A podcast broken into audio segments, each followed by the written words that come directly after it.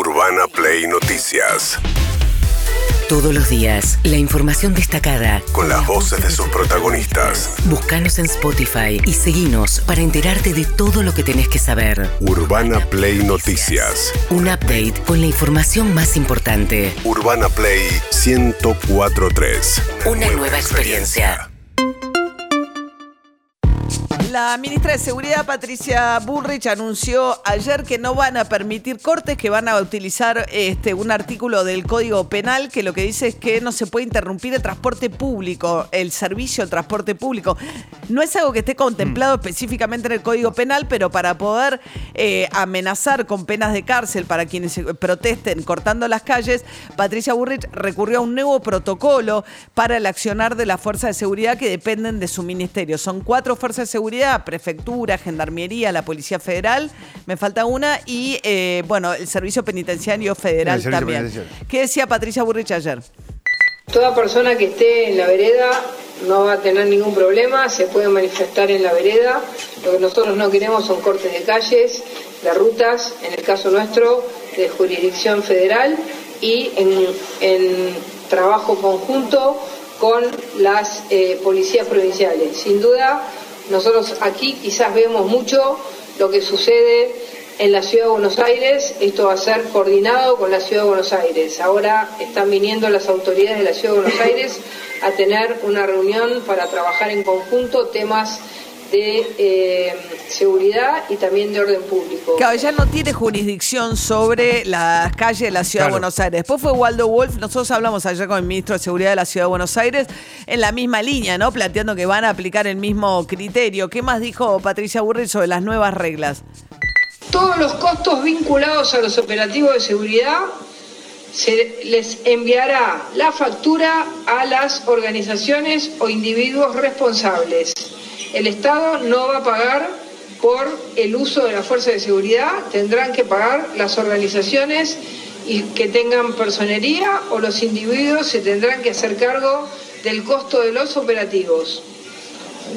En caso de tratarse de extranjeros con residencia provisoria, se mandará la información a la Dirección Nacional de Migraciones. Bueno, yo no imagino mucho cómo eh, le puede trasladar el costo, digamos, de operativos que va a diseñar el propio Ministerio de Seguridad en todo caso. También dijo que no van a permitir la presencia de chicos en las marchas. Se va a pedir a las madres que no lleven más a los chicos a las manifestaciones. Va a haber consecuencias para aquellos que vayan con niños eh, y que no garanticen. El primer responsable del niño es el papá, la mamá o quien lo lleva. Entonces tendrán que tener la responsabilidad individual que tiene que tener una familia en el cuidado de sus niños. Eh, por supuesto que no se actúa de la misma manera frente a niños, ancianos o mujeres embarazadas, no se actúa de la misma manera, pero no queremos que usen a los niños como escudos. No queremos que los usen como escudos, va a haber consecuencias eh, fuertes frente a quienes usen a los chicos como escudos. Tampoco especifica que, a, No. qué- a qué consecuencias se refiere. Eh, habían dicho en un momento, ¿te acordás que habían hablado en campaña de cortar los planes sociales? Pero dijeron, no, es un castigo a los chicos. En todo caso, si le sacás este, la protección que tienen por ahí una asignación universal por hijo porque la madre o el padre lo lleve a marchar. Bueno, en respuesta a esto, Eduardo Bebiloni, dirigente del Polo Obrero, que es el que suele marchar, digamos, eh, justamente frente al Ministerio de Desarrollo Social, decía lo siguiente. Claramente nos vamos a unir, vamos a ser miles y probablemente haya 50.000 personas en la calle. Déjenme hacer una pregunta retórica. ¿50.000 personas pueden marchar por la vereda? Hablemos en serio, por favor. El único problema que hay de seguridad en la Argentina es el de una manifestación que reclama por el salario, por el trabajo. ¿Es verdad que el único problema que hay en la Argentina de seguridad? Tendría que recorrer un poquito más los barrios, la ministra. Porque lo único que hablan los ministros de seguridad es del problema de las manifestaciones. Ahora resulta que hay un delito creciendo por todos lados. Está el narcotráfico, está el lavado de dinero. Eso no se, parece que no se va a investigar. Que el delito está concentrado en que hay una manifestación popular. Va a haber manifestaciones populares inevitables Y si una ministra se opone a eso, se coloca en la ilegalidad. Bien, la bien, eh, bueno, la- el primer desafío frente a este nuevo escenario va a ser el 20 de diciembre, cuando van a marchar las organizaciones sociales en recordación de lo que fue las jornadas de represión durante el gobierno de Fernando de la Rúa en, en el 2001. Mientras tanto, Nicolás del Caño, uno de los diputados de la izquierda, tuvieron ayer un cruce con eh, José Luis Espert, el diputado libertario que ahora está muy cerca de Milei, que dijo cárcel o bala, bala, cárcel o bala, le contestó. Cada vez que eh, Miriam Breckman o Nicolás del Caño tuiteaban planteando que esto criminaliza la protesta y no es constitucional. ¿Qué decía Nicolás del Caño? No es casual porque eh, el ajuste no pasa sin represión. Recordamos, Patricia Bullrich ya la conocemos, este responsable política de eh, crimen de Santiago Maldonado, de Rafael Nahuel, esa represión de, del 2017 en las movilizaciones contra la reforma previsional. Una fue el 18 de diciembre, pero la previa, el 14, que se levanta la sesión, incluso lo pide Carrió al levantar la sesión, ella estuvo a cargo de la seguridad, mil gendarmes había alrededor del Congreso, mil gendarmes. Entonces digo, y esto, esto es totalmente inconstitucional. O sea, el derecho a la protesta es un derecho legítimo. Bueno, lo notable es que en lugar de eh, presentar eh, la ministra de Capital Humano, Sandra Pito- Petovelo, a quien no la hemos escuchado hablar, eh, no le gusta tener contacto con los medios, pero es la que concentra tres ministerios. Tiene el Ministerio de Educación, tiene el Ministerio de Desarrollo Social, el Ministerio de Educación. Salud. No, Salud quedó Ah, aparte Salud quedó con aparte. ministro. Bueno, absorbió tres ministerios, dos de los cuales, bueno, nada menos que Desarrollo Social. Y en lugar de plantear cómo trabajo, Trabajo. Trabajo, Ministerio de, de Desarrollo Social y el Ministerio de Educación. Y esos tres ministerios. Se supone que ahí se concentra además parte de lo que debiera ser como el colchón para la afectación que hay en el poder adquisitivo, sobre todo en los sectores populares, de lo que es el traslado a precios, mayormente en alimentos, de la devaluación del peso del 54%, que significó más que duplicar el tipo de cambio de Sí. un día para el otro. Bueno, eh, el propio Paolo Roca, ayer habló el titular de Techint, eh, del grupo Techint, el grupo industrial más importante de la Argentina. Ayer celebró el triunfo de Javier Milei, pero dijo que era muy importante y muy desafiante cuidar el capital humano dentro de todo esto en la transición. A ver, Paolo Roca. Hoy estamos frente a una nueva, yo diría, a un cambio estructural, un reset de la Argentina, que va a abarcar todos los sectores del país. Venimos de una crisis y de una situación absolutamente insostenible. Las distorsiones que se han acumulado a lo largo de los últimos años, e en particular a lo largo del último año, en la dimensión institucional del país, en el degrado de la calidad institucional del país. Bien, después dijo, bueno, yo pedí un, fuerte aplauso porque había estado la última vez con Sergio Massa, ¿no? Dice, pedí un fuerte aplauso para Sergio, eh, pero no me fue tan bien y volví a Claro. pedir un aplauso para Guillermo Francos, el ministro del Interior que participó del encuentro del grupo Techint junto a Paolo Roca en el día de ayer. Después Luis Caputo, Luis Toto Caputo, el ministro de Economía, que es increíble porque no da conferencia, Milei nunca dio una conferencia de prensa, pero vos estás explicando medidas. Eh, eh, hizo un mensaje grabado, le dio una nota a TN y ahora le dio una nota a La Nación Más.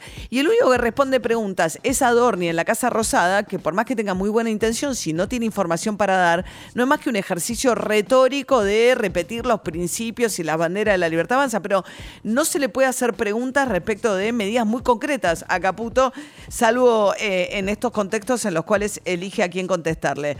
Bueno, Luis Caputo ayer en La Nación Más este, dijo que la las banderas de la dolarización y del cierre del Banco Central no han sido arriadas, es decir, que se sostienen, que son objetivos, por ahora están estabilizando la economía, pero que son banderas que no se abandonan. En el punto de llegada, ¿hay un cambio de régimen económico? Bueno, el punto, el, el- el presidente siempre hizo campaña ¿no? Eh, con la dolarización, el cierre del Banco Central, no se han perdido esos, Esas banderas. esas banderas, no, mucha gente lo, lo- lo pregunta y siguen siendo banderas. Se entiende que no puede ser el punto Obviamente. de partida, entonces, eh, pero sí, sí el punto de llegada, un, un objetivo. Eh, y el punto de partida, como estábamos diciendo recién, era, eh, es el de controlar este caos. Bien, ayer fue desde el punto de vista financiero un día en el que se redujo nuevamente la brecha, que es uno de los Sí. grandes objetivos de, este, de, la- digamos, de las políticas cambiarias eh, que han puesto en marcha eh, con el dólar blue cayendo. eh, ¿no? Sí, quedó en 990 pesos, o sea, hay una diferencia de un poco más de 170 pesos entre el blue y el oficial. Lo cu- 20% Claro, de cual- diferencia. Hace muchísimos años que no había una brecha tan chica entre el dólar oficial y los dólares alternativos, lo que te permite ordenar más la economía. Eso es absolutamente cierto. El tema ahora es que tener reservas suficientes en el Banco Central. Ahora tiene que hacer- afrontar un vencimiento el Fondo Monetario la semana que viene. Sí, consiguió fondos vía la Corporación Andina de Fomento, este, con lo cual va a ser un, un crédito puente. La corporación le presta a la Argentina, la Argentina le paga el fondo. Y en el medio Milei le mandó una carta al gobierno chino, ¿no? Pidiéndole conversar porque quiere reactivar el swap con China. Eh, le recordó ayer este Pablo Rossi a Caputo que lo habían llamado el Messi de las finanzas, cuando una historia terminó muy mal, la del gobierno de Mauricio Macri, teniendo que, bueno, primero pidiendo un crédito con el Fondo Monetario Internacional que se le deslizó entre las manos. Sé que aparte es un, el, Messi de la finanza, algunos me decían, es eh, Luis Caputo. Bueno, eh, Desafortunado eh, como el comentario, pero bueno. pero bueno, eh, se, se dijo así alguna vez.